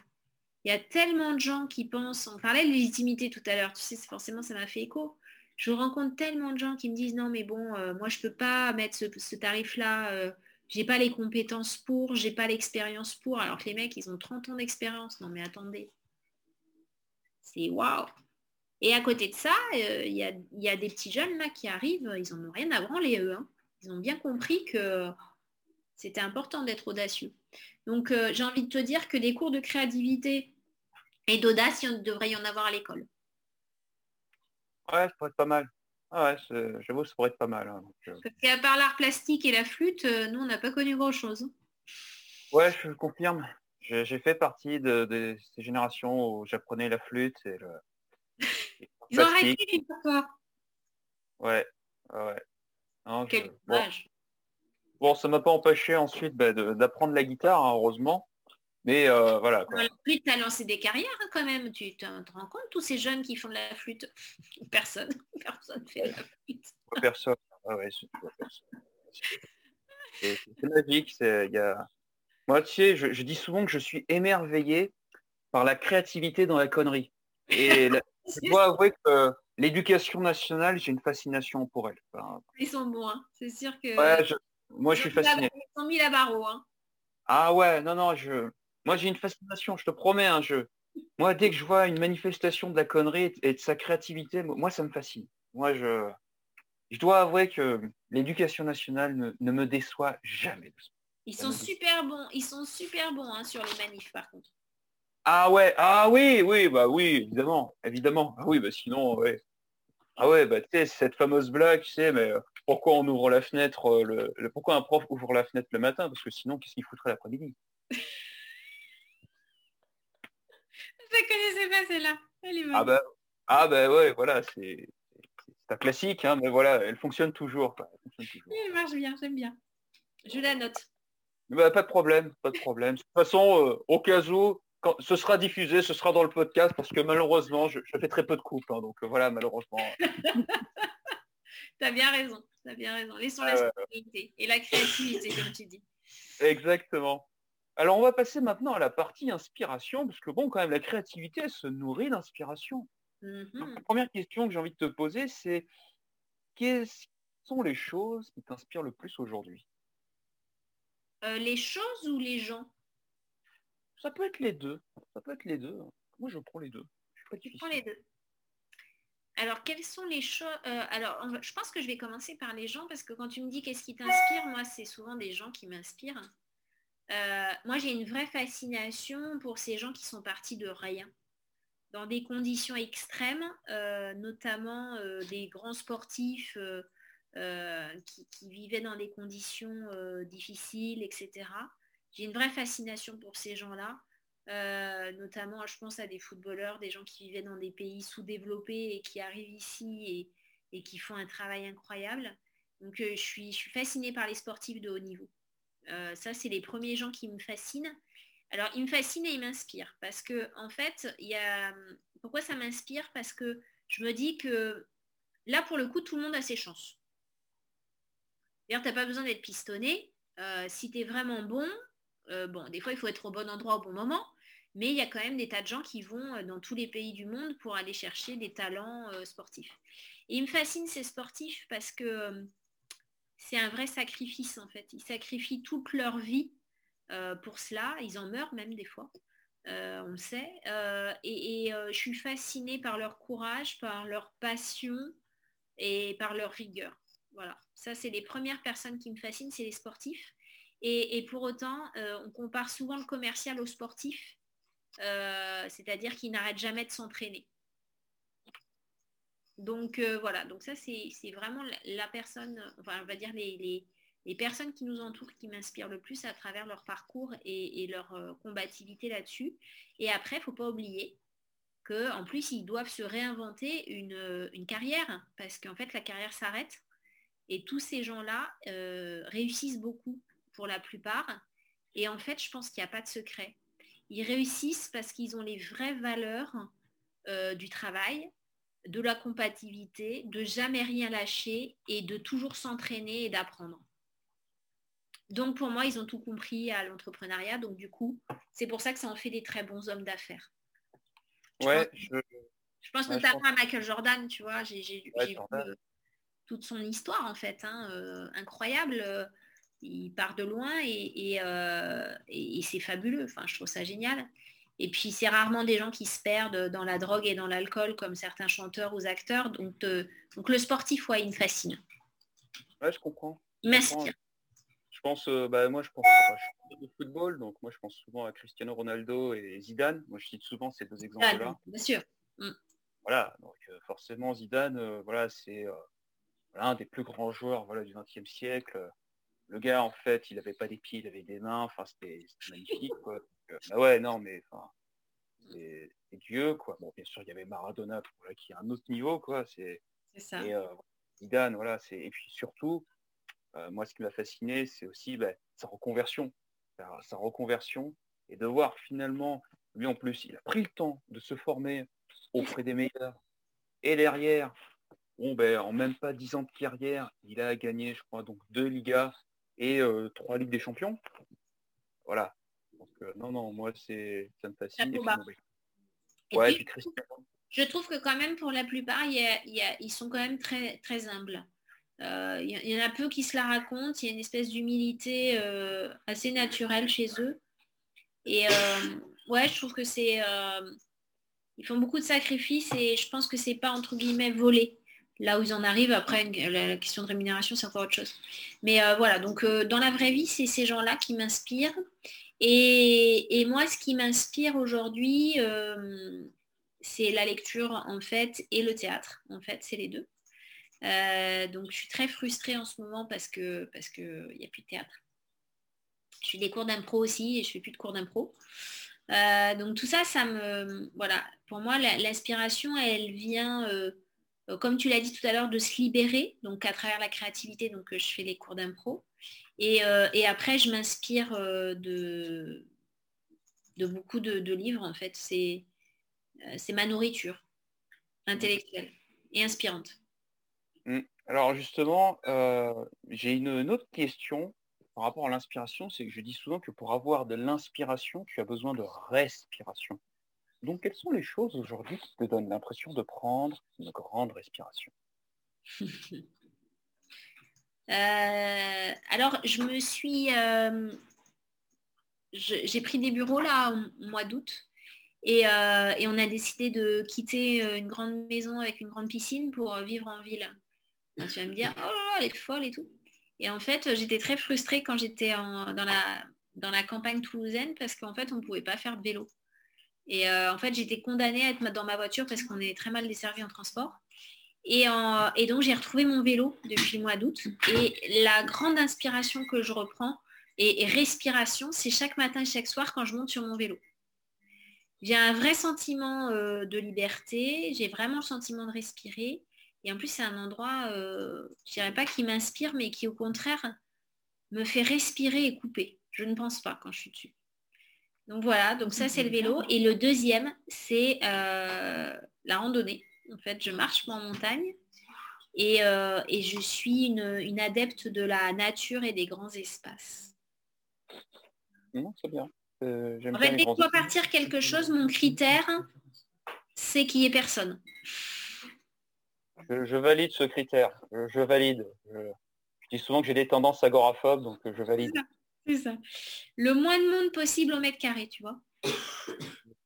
Je valide, je, comprends. Donc, euh, bon, moi j'avais de la famille en Creuse, donc là, en fait, quand j'allais en Creuse, c'est vrai que je respirais, quoi. Euh. ah bah, moi c'est pareil, on est originaire de Corrèze, donc on est tranquille, tu vois. Ah ah, très très bien. Ah, Les grands espaces, ouais, je pense que c'est le meilleur endroit que tu as pour, euh, respirer. Et puis, euh, et puis, je pense que, tu vois, pour être productif, pour revenir sur ce que tu disais, le fait de respirer, je pense que c'est important à un moment d'avoir une activité, on va dire quotidienne, qui à un moment te font couper. Lâcher prise. Confirme. Moi, c'est vrai que le sport, c'est important pour moi. Enfin, moi, je, viens du, du monde des sports de combat, et donc j'aime bien taper. Moi, ça me fait du bien taper, en fait. J'aime bien. Euh, et, puis ben, la guitare, quoi. la guitare, c'est vrai que ça, euh, ça j'aime bien avoir ça parce que justement, ça coupe. Voilà, moi ça coupe et, toujours en, lien avec le théâtre, ça permet de libérer, ben, pareil quoi. Très clairement, très très clairement. Pamela, c'est l'heure. Oh non, pas déjà. Eh ouais, parce qu'en fait, ça fait à peu près une heure et demie, à peu près une heure et demie qu'on discute tranquille, en mode détente. Ouais, en mode détente. Ouais, c'est détente. Hein. tout le monde. Ouais, oh t'inquiète. Hein. Mes, auditeurs ont l'habitude, hein, tu sais. Moi, c'est détente. Moi, euh, mon record actuel est de 2h38 d'interview. Alors, tu sais, c'est détente. Moi, ah bah, pour Pascal, c'est détente. Mais bon, c'est l'heure de la dernière question. Et donc, Pamela, qu'as-tu envie de créer aujourd'hui? Comme ça, si je devais pas réfléchir, je te dirais un monde meilleur. Mais euh, voilà, ça c'est mes instincts politiques. Euh, mais je crois que ce que j'aurais envie de créer, si je pouvais créer un truc euh, qui rende enfin les gens respectueux, j'inventerais tout de suite en fait, tu vois, une machine à, respect. Je suis effarée que les relations, quelles qu'elles soient, moi je suis en vélo, je vois les gens euh, d'une incorrection pas possible, je les vois maintenant se battre en voiture. Enfin, j'ai l'impression qu'on marche sur la tête en fait.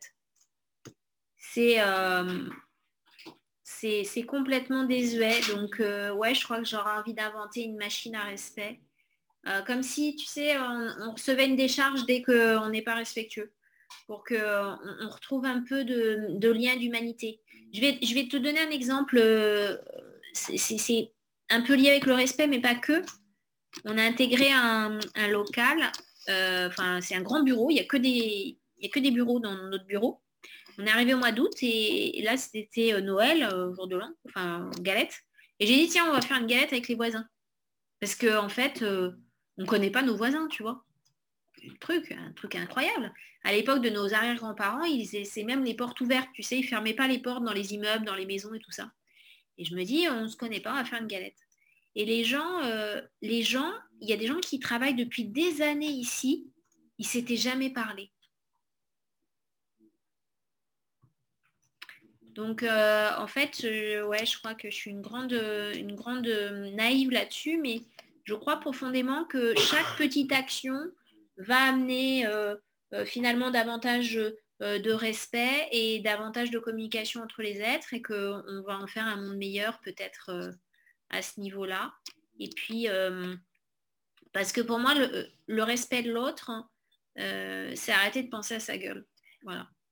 Donc je pense que peut-être que ça va faire évoluer à un moment les mentalités de se dire, euh, parce qu'on a des toilettes sur le palier, se dire bah, je vais laisser les toilettes propres parce que maintenant je la connais, on ne sait jamais quand même.